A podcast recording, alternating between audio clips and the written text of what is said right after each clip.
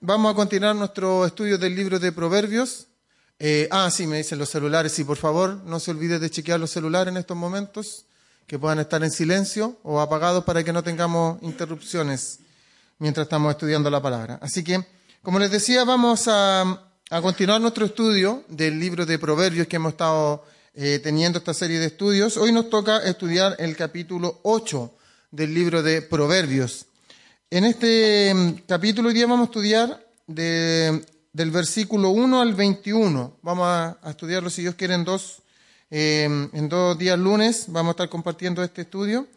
Así que eh, vamos a ver lo que, lo que nos tenemos aquí en el estudio.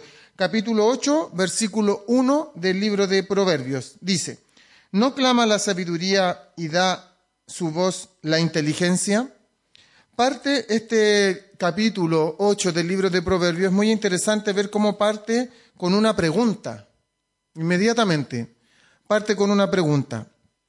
Y yo pensaba y decía, ¿por qué partirá con una pregunta? ¿Cuál es el objetivo de que este proverbio partiera con una pregunta? Y claro, estudiando todo lo que viene eh, después y viendo lo que ya hemos estudiado en los proverbios anteriores, lo que vemos nosotros aquí es que la idea es que nosotros podamos reflexionar ¿De qué? De lo que ya hemos visto en el capítulo 1 al 7 y que podamos un poco eh, pensar de las enseñanzas que hemos recibido y poder traerlas a nuestra vida y una cosa práctica en nuestra vida.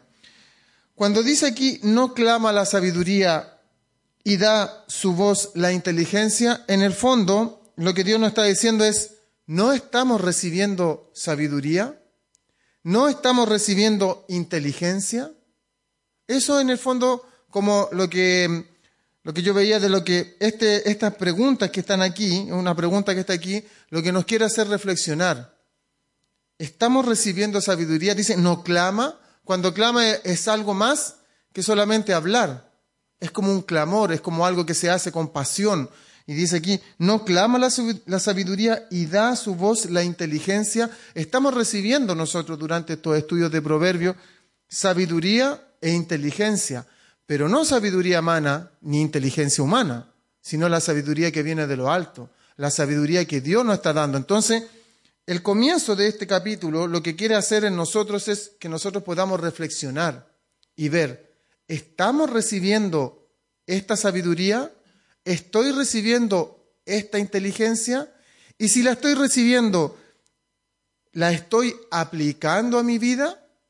Estos conocimientos que estoy recibiendo de parte de Dios, estos principios, estos valores, ¿lo estoy aplicando a mi vida? ¿Lo estoy trayendo a mi vida de una forma práctica o solamente lo estoy recibiendo como conocimiento, como un conocimiento más? Por eso que parte aquí con esta eh, pregunta reflexiva. Lo que quiere aquí este proverbio con esto es que nosotros podamos pensar y ver si realmente, si nosotros podemos hacer ahora, en estos momentos, los que hemos estado participando en la mayoría de los estudios de Proverbios, ¿qué he aprendido yo desde el Proverbio 1 al 7? Y uno puede pensar y decir, ah, sí, yo me acuerdo de esto, me acuerdo de esto. Ok, ¿qué he aplicado de lo que he aprendido del Proverbio 1 al 7? Y es muy interesante poder hacerlo porque a veces venimos, estamos, estudiamos, eh, tomamos apuntes, eh, decimos, oh, qué bacán, el Señor me habló y todo, pero después como que se nos va rápidamente. Pero ¿qué aplicamos? Porque nosotros todos sabemos, tenemos estudios bíblicos sistemáticos, pero esto, Dios aparta este tiempo de lunes cada 15 días para que como varones, como hombres, podamos estar atentos a lo que Dios quiere hablar a nosotros en nuestro rol. De esposo, de hijo, de abuelo, de papá. En esos roles Dios quiere enseñarnos de una manera más íntima estos días. Entonces, por eso es muy importante poder reflexionar en estas cosas. El versículo 2 y 3 de este proverbio dice, en las alturas, junto al camino, a las encrucijadas de las veredas se para, en el lugar de las puertas a la entrada de la ciudad, a la entrada de las puertas da voces. Continúa hablando aquí de la sabiduría, de la inteligencia que Dios nos da, y dice que se para en las veredas, en las puertas, en la entrada de la ciudad, ¿Y qué hace? Da voces. Si nos ponemos en el contexto de la época, estos lugares que menciona aquí el proverbio eran lugares importantes del común diario de la sociedad que vivía en ese tiempo. La entrada de la ciudad, la vereda, las puertas eran lugares importantes donde la gente se reunía, como donde la gente tenía que casi a diario pasar por esos lugares. Y está diciendo aquí, de una forma simbólica, que separa la sabiduría en estos lugares importantes para poder llegar y captar nuestra atención y poder llegar a nuestras vidas. Si vemos, para reforzar este punto, lo que sale en el Proverbio 1, veamos el Proverbio 1, por favor, versículo 20 y 21, que también nos hablaba el Proverbio 1 con respecto a este punto. Dice, la sabiduría clama en las calles, alza su voz en las plazas, clama en los principales lugares de reunión, en las entradas de las puertas de la ciudad, dice sus razones. ¿Se fijan que es como lo mismo que está diciendo? O sea, en los lugares importantes de aquella, de aquella época, de aquella sociedad, de aquella cultura, la sabiduría, o sea, Dios estaba tratando de alcanzar a las personas con su consejo. Y es lo mismo para nosotros, si lo traemos a nuestra vida en este tiempo. Dios quiere captar nuestra, eh, nuestra atención em, con cosas que son importantes y en lugares que nosotros podamos realmente apartar para recibir este consejo. Cuando yo veía esto, yo decía, es muy interesante porque también hacía yo la reflexión y pensaba y decía, ¿es importante para mi vida el consejo de Dios? ¿Es importante para mi vida lo que Dios puede hablarme a través de su palabra? Y si es importante, una vez más, lo recibo, lo guardo, lo, lo proceso en mi mente, en mi corazón, para después aplicarlo a mi vida? Porque el Señor aquí lo que nos está dando son cosas que no, estos versículos no están puestos como para rellenar, como para repetir lo que ya dijo, lo, porque esta, estas frases se repiten un par de veces en los capítulos anteriores. Si se repiten es porque Dios quiere que las consideremos. Si se repiten es porque para Dios es importante que nosotros consideremos estas cosas.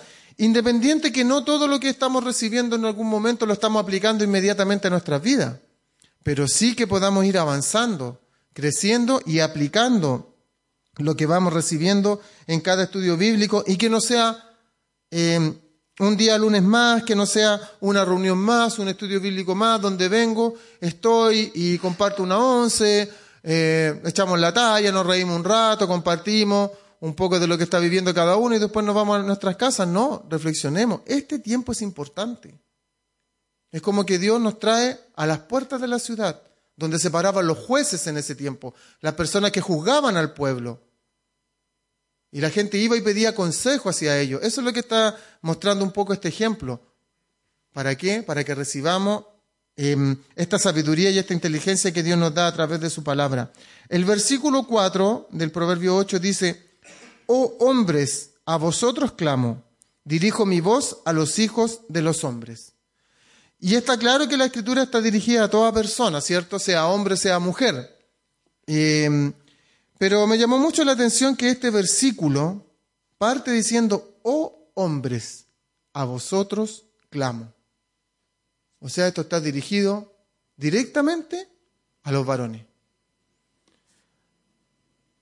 Lo que yo, o sea, lo que uno primero tiene que pensar es, bueno, primero, si soy hombre, si soy hombre, está bien que esté aquí porque si no, nos equivocamos de lunes, deberíamos haber estado en el otro lunes, ¿cierto?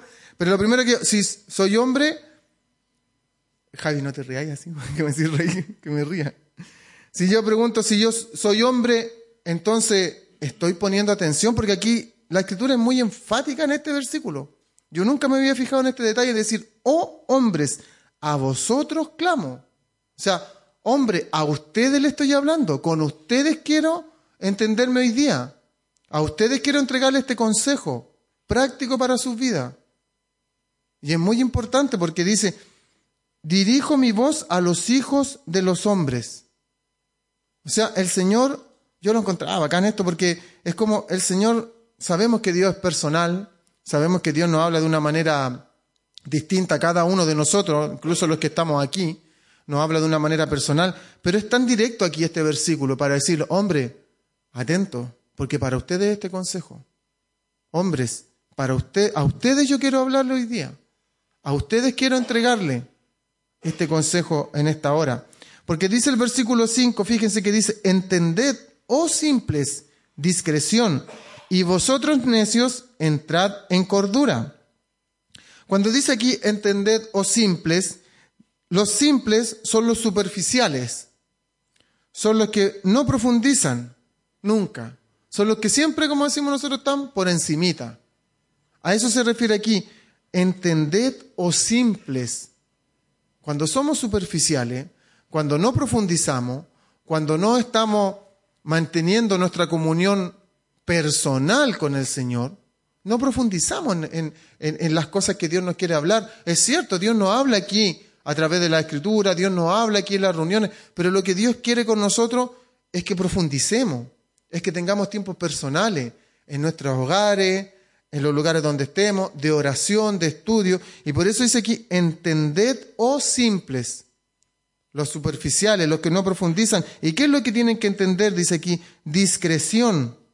¿Qué es discreción? Discreción es sensatez para formarse un juicio, tacto para hablar u obrar, con reserva o con prudencia. Eso es lo que está diciendo aquí. Está diciendo, ustedes que son simples, los que, los que podemos ser simples, que no profundizan en su relación personal con el Señor, ustedes aprendan discreción, aprendan sensatez, aprendan a formarse un juicio, aprendan a, a considerar lo que se les está enseñando para que puedan tener buen juicio, o sea, para que lo puedan aplicar de buena forma a sus vidas. Por eso está diciendo aquí, simples, aprendan discreción. Dice, y vosotros, necios, entrad en cordura. ¿Cuál es la diferencia entre un simple y un necio? A, primera vista podría decir, bueno, el simple es superficial, se equivoca, comete errores, el necio es como lo mismo, pero aquí hay una gran diferencia porque el simple es el que no profundiza, pero el necio es el que capta, el que entiende, pero no aplica la enseñanza a su vida. Ese es un necio. No se le puede decir necio a una persona que no sabe. ¿Por qué? Porque no sabe. Pero necio es el que entiende, el que capta la enseñanza que se le está dando, pero no la aplica a su vida. No la lleva de forma personal a aplicarla en su vida. Esos son los necios.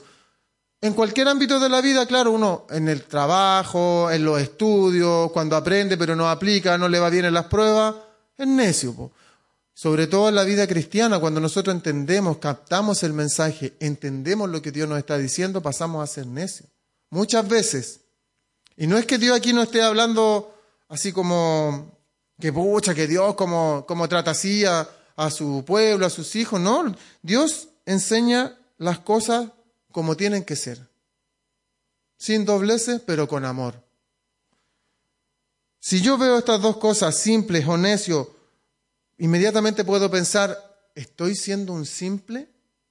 ¿Estoy siendo un necio en mi vida? Con las enseñanzas que Dios me da, por supuesto. Si, si es así, es tiempo de que nosotros eh, pidamos a Dios para que Dios nos ayude a cambiar esas cosas que estamos teniendo y que no estamos aplicando bien en nuestras vidas. Porque Dios no quiere que, si somos simples o necios, Dios no quiere que nos mantengamos así.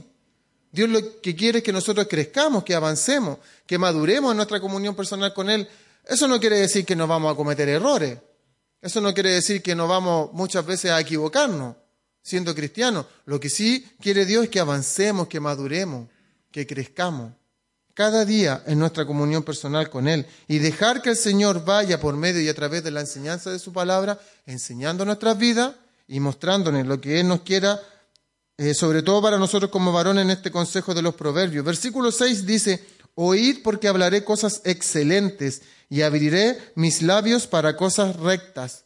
Lo que Dios nos quiere enseñar son sus principios. Lo que Dios nos quiere enseñar a través de los proverbios son no solo los proverbios, su palabra, por supuesto, son valores para nuestras vidas. Lo que Dios quiere enseñarnos o lo que Dios quiere dar es su maravillosa dirección para cada una de nuestras vidas.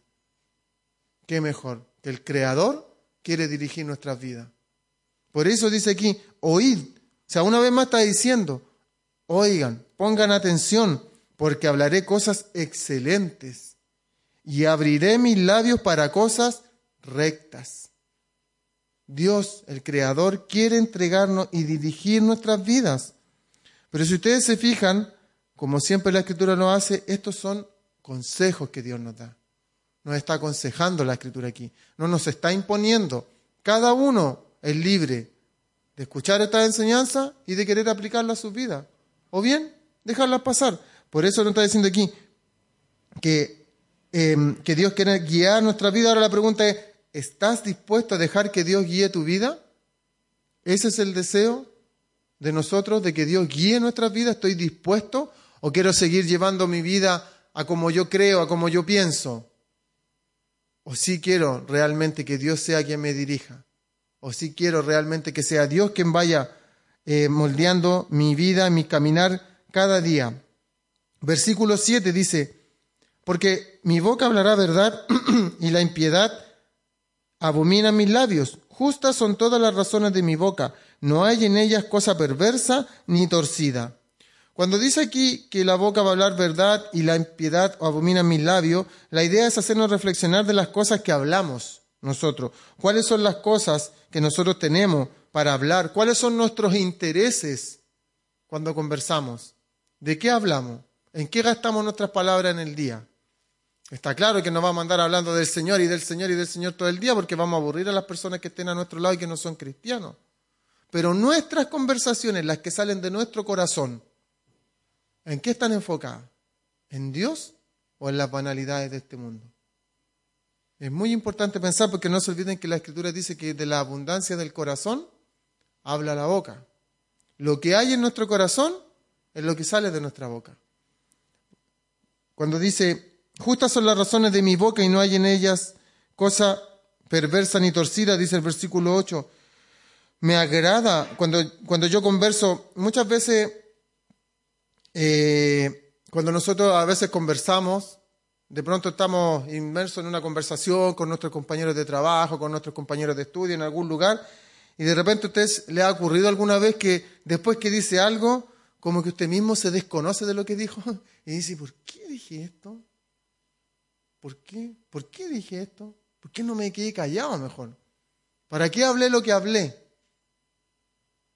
Y cuando nosotros, cuando el Espíritu Santo nos muestra que estamos hablando cosas que no deben ser, es para que también nosotros reflexionemos y digamos, pucha, en realidad tengo cosas en mi corazón que Dios tiene que cambiar.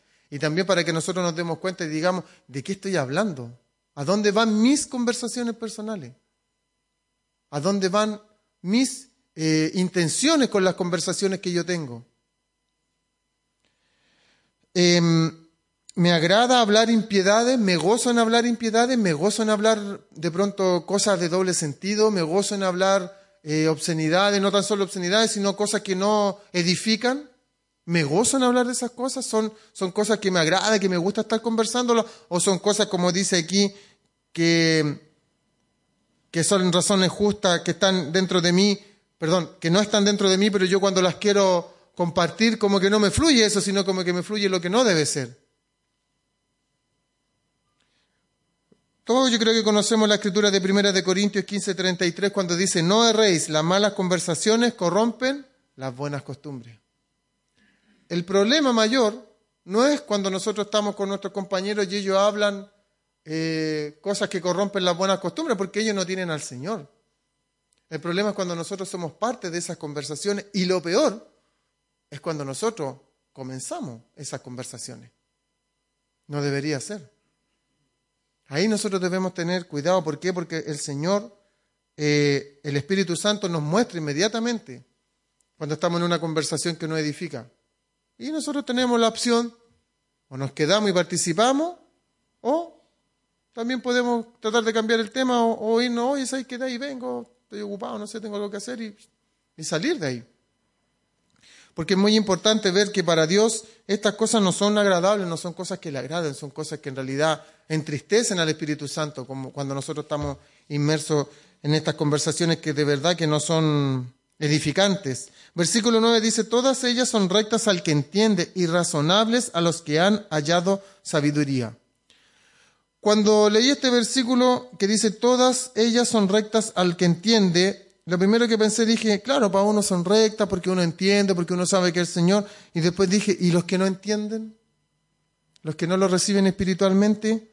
¿Qué piensan ellos de estas cosas, de esta enseñanza, de esta inteligencia, de esta sabiduría que Dios nos da, ¿qué piensan ellos? Que son tonteras, ¿cierto? Que son pasadas de moda, que son cosas que no son aplicables a, a la vida diaria de hoy día. El otro día conversábamos con un matrimonio, con mi señora en la casa, y hablábamos, por ejemplo, de los jóvenes, de la enseñanza que hay para los jóvenes hoy día, sobre todo en la parte del, en materia sexual. Y si ustedes se fijan las campañas que hace el gobierno, la mayoría de las campañas que hace el gobierno son eh, uso de condón, ¿cierto? Sexo seguro, la pastilla del día después y esas cosas. Eh, se está viendo lo que es el aborto ahora. Pero a los jóvenes no se les enseña abstinencia. ¿Por qué? Porque eso es como pasado de moda. ¿Cómo vas tú a enseñarle a un grupo de jóvenes de ahora que ellos tienen que abstenerse de tener relaciones sexuales? No lo entienden. Son cosas pasadas de moda. Pero nosotros sabemos que sí son cosas posibles. Que si nosotros enseñamos a nuestros jóvenes y nosotros conversamos la realidad de nuestra congregación, a nuestros jóvenes que se guarden hasta el matrimonio, que se guarden hasta que llegue el momento. Ustedes que son jóvenes tienen que guardarse, guardarse en este tiempo porque ustedes están guardando algo preciado para la persona indicada que Dios tiene para cada uno de nosotros. Entonces, cuando yo veía este versículo y, decía, en realidad, para el mundo son locura, para nosotros son cosas tan importantes, tan, tan, tan importante la palabra correcta, pero para el mundo son cosas que no pueden ser, es, es como, ¿cómo le vaya a enseñar a una niñita de 17, 18 años que tiene que cuidarse? Perdón, que tiene que abstenerse en vez de cuidarse. Mejor enséñale a cuidarse, eso es lo que dice la sociedad hoy día. Y así le van presentando todas las cosas que son rectas, se las van presentando como cosas malas. Y las cosas que son malas, estamos claros, que se las van presentando como nuevas. Por ejemplo, yo hoy día antes de venirme para acá al, a la capilla eché una mirada al diario ahí en el internet y, y, vi un artículo que salía Ricky Martin presentando en sociedad a su nuevo novio. Y me metí a leer los comentarios de la gente, qué es lo que escribía. Y la gente le escribía, no, qué bueno, no, está súper bien. Eh, había mujeres que ponían, no, qué desperdicio de hombre. Pero no vi ninguno que le pusiera, eh, oye, eso está mal. Eso, eso no está bien. Ahora, no sé si tendrá tanto sentido para un cristiano ponerse a debatir ahí en, en un foro de un diario, pero a lo que voy yo es cómo estas cosas que son rectas para nosotros, que las entendemos, como para el mundo son realmente una locura y cada día más son una locura. Y cada día más son cosas inalcanzables para ellos. Pero si yo entiendo estas cosas, por tanto, debo aplicarlas a mi vida, debo traerlas a mi vida y debo pensar en estas cosas y que esto sea lo que llena mi mente cada día, que esto sea lo que está haciendo una obra transformadora en mi vida cada día, la palabra de Dios y la oración. ¿Por qué es tan importante? Porque si yo solamente escucho la palabra, si yo solamente la recibo como un conocimiento, pero no la aplico, dice la escritura que tenemos que ser hacedores de la palabra y no tan solamente oidores engañándonos a nosotros mismos. Esto lo dice Santiago 1.22. Dice, pero sed hacedores de la palabra y no tan solamente oidores. Porque cuando somos solo oidores, Dice la Escritura que nos engañamos a nosotros mismos, que estamos bien, que somos buenos cristianos, que, que pucha, que voy a la capilla, que voy los lunes a los hombres, que voy a los estudios los miércoles, que voy a los estudios los domingos, entonces estoy bien. Pero si no aplico a mi vida las enseñanzas que recibo, soy solo un oidor y no un hacedor. Y cuando soy solo oidor, me estoy engañando a mí mismo que estoy bien. Romanos dice, porque no son los oidores de la ley los justos delante de Dios, sino los hacedores de la ley serán justificados. ¿Se fija la diferencia? No son los oidores de la ley los justos, porque oidores, todo el mundo oye en algún momento, todo el mundo recibe, todos los que venimos aquí y escuchamos somos oidores. Dice, sino los hacedores de la ley serán los justificados, los que ponen la palabra de Dios por obra en sus vidas. Y eso debemos ser nosotros. A riesgo de que nos rechacen, a riesgo de que se burlen de nosotros, a riesgo de que nos discriminen, Pero ¿a quién quiero agradarle yo? ¿A las personas que están a mi alrededor o a Dios? ¿Quiero ser un oidor o quiero ser un hacedor? ¿Quiero que Dios, cuando estemos delante de su presencia, me premie o me diga, como muchos le decían, Señor, pero tantas cosas que hicimos en tu nombre, pero Señor, si hicimos milagros, hicimos sanidad, hicimos esto, ¿y qué les va a decir el Señor a ellos? Le va a decir, no os conozco, hacedores de maldad. Porque no había una comunión personal, un deseo íntimo de estar en comunión con el Señor. Eso tenemos que tener mucho cuidado con eso. Versículo 10 dice, recibid mi enseñanza y no plata, y ciencia antes que el oro escogido porque mejor es la sabiduría que las piedras preciosas, y todo cuanto se puede desear no es comparable con ella. Básicamente aquí se nos está dando un principio que yo creo que todos conocemos y muchas veces lo vemos en la escritura, ¿cierto? Se nos está diciendo aquí, recibir enseñanza y no plata. Reciban ciencia antes que oro. Mejor es la sabiduría que las piedras preciosas todo lo que se pueda desear no es comparable con ella. Colosenses 3.1 dice, si, si pues habéis resucitado con Cristo, buscad las cosas de arriba, donde está Cristo sentado a la diestra de Dios. Eso dice Colosenses 3.1. ¿Qué nos está diciendo estos dos versículos? Nos está diciendo que más que buscar cualquier cosa en este mundo, es mejor buscar la dirección y la sabiduría, la sabiduría perdón, de Dios para nuestras vidas. Yo creo que todos sabemos más o menos Mateo 6:33 lo que dice, ¿cierto?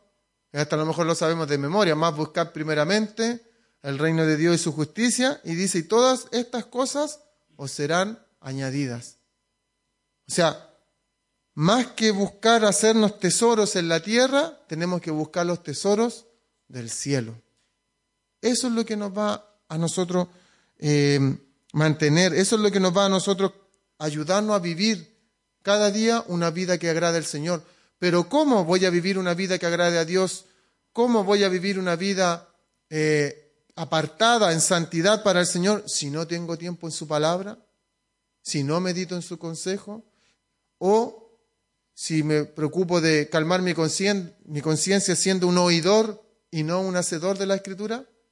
Es muy importante que nosotros...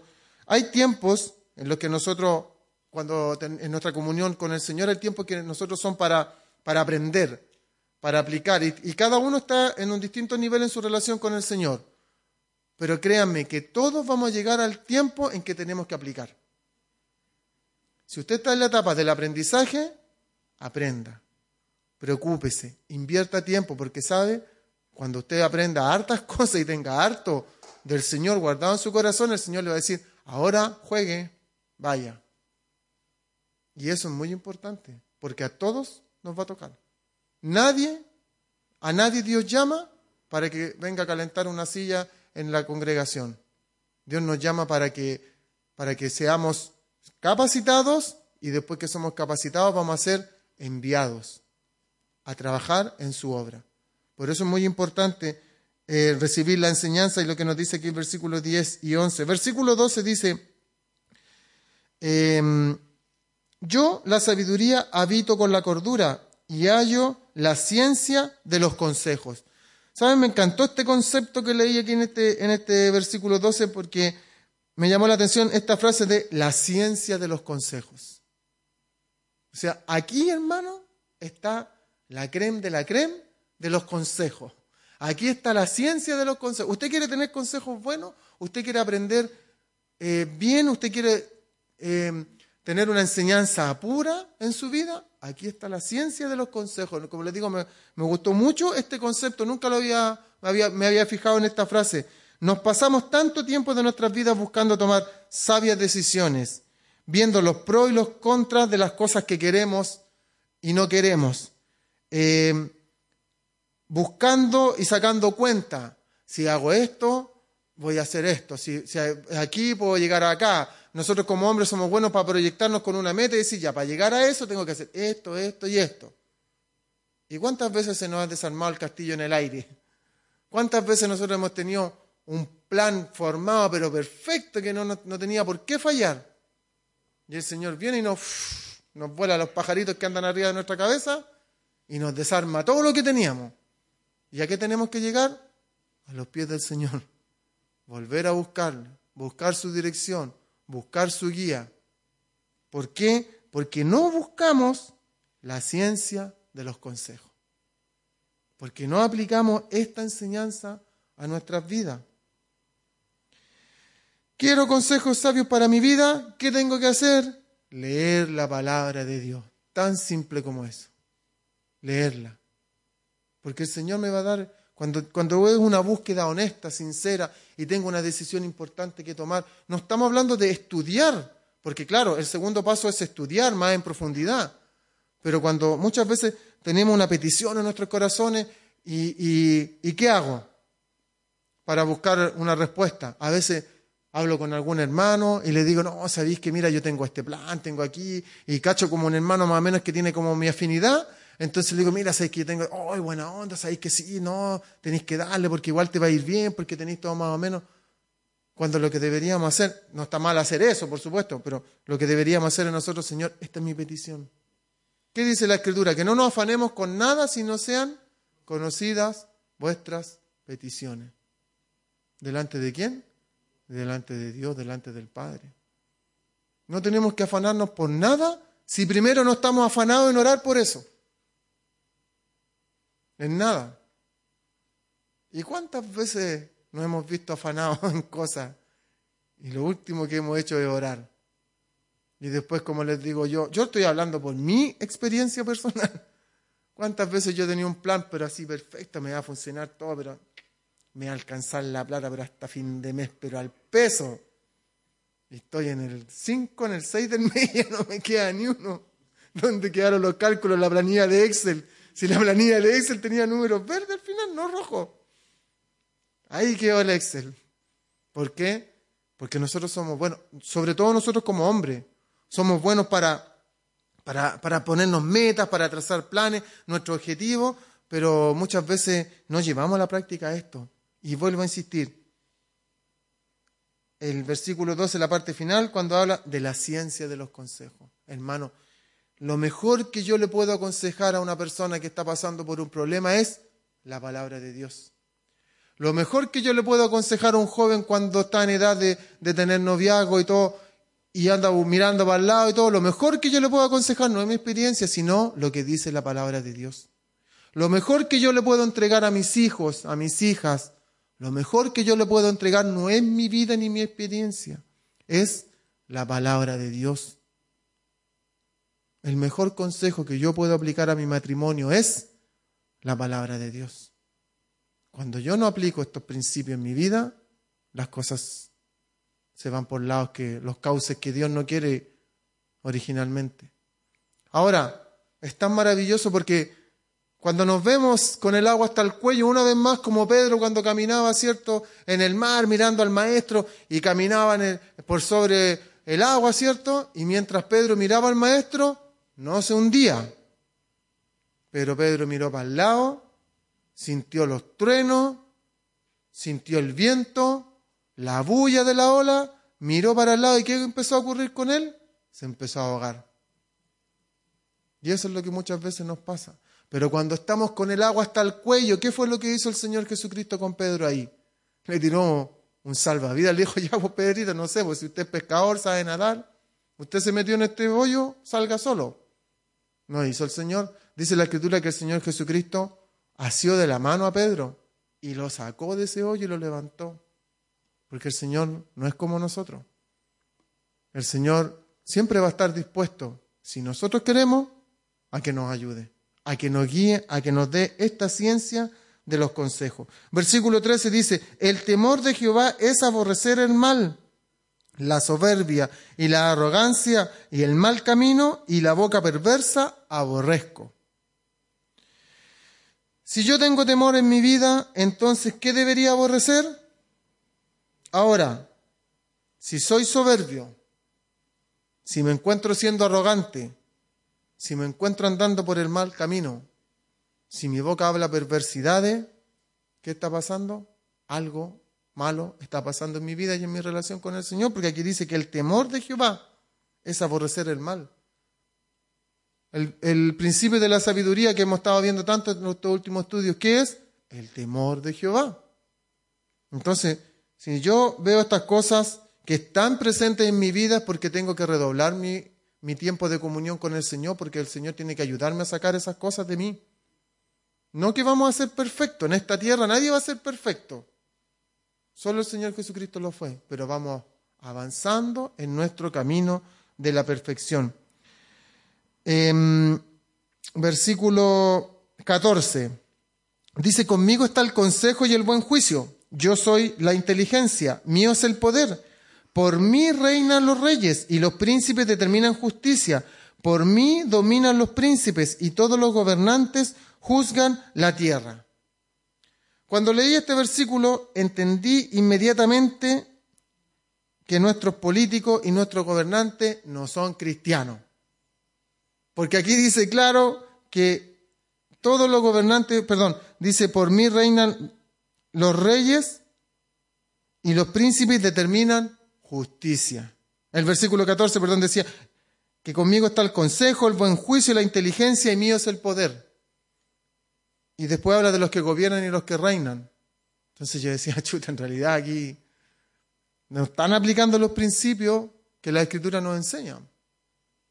Pero también me hizo inmediatamente reflexionar y decir algo que la Escritura nos enseña a través de su palabra es, ¿y yo oro por los gobernantes? Yo pido a Dios para que ellos tengan temor del Señor, porque no se olviden que el gobernante o la gobernante que esté sobre nuestra vida están puestos por Dios, porque eso dice la Escritura. Todos, aunque no lo parezca, pero todos están porque Dios quiere que estén ahí en ese lugar. Entonces la pregunta que se me vino aquí inmediatamente es, ¿yo oro por ellos? Primero tengo que orar para que ojalá conozcan al Señor, pero oro para que gobiernen con rectitud. Estamos claros que ellos no tenemos que hacer como muchas congregaciones y grupos cristianos están peleando por sus derechos y están invirtiendo tiempo, que quieren igualdad de condiciones con la Iglesia Católica y todo. No, no estamos hablando de eso, estamos hablando de que el temor de, Dios sea sobre nuestro gobernante y que en algún momento ellos puedan eh, juzgar con cordura, con, con justicia como dice la escritura aquí. Es muy importante eso porque eh, estas cosas le agradan a Dios. Estas cosas son cosas que al Señor le agradan. Orar, entonces tenemos la misión de orar, nos gusten o no nos gusten. Aquí nos dice, o sea, la escritura cuando habla de orar por los gobernantes nos dice, yo tengo que orar por los gobernantes que yo voté por ellos, o por los que me gustan. A lo mejor no voté por ninguno, pero yo tengo que orar por ellos. Orar por ellos para que puedan gobernar con eh, sabiduría de Dios. Versículo 17 dice, yo amo a los que me aman y me hallan los que temprano me buscan. Y este verso para mí fue el clave de este estudio, porque dice, yo amo a los que me aman. Cuando yo leí esta parte, yo amo a los que me aman, inmediatamente se me vino a la mente Juan 3:16, cuando dice que el Señor de tal manera amó Dios al mundo, ¿cierto? Que dio a su Hijo. Y ahí dice, y aquí, perdón, dice, yo amo a los que me aman.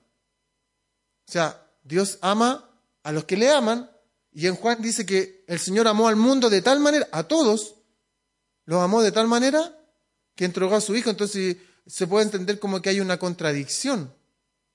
Porque en Juan dice que ama a todos, y aquí está diciendo que el Señor ama a los que le aman. Eh, y dice, y me hallan los que temprano me buscan. Lo que está refiriéndose este versículo habla de lo que Dios quiere con nosotros es una intimidad. Una intimidad. Eso es lo que Dios quiere con cada uno de nosotros. Más que cualquier otra cosa, lo que Dios quiere es tener comunión con nosotros. Y una comunión personal. ¿Por qué?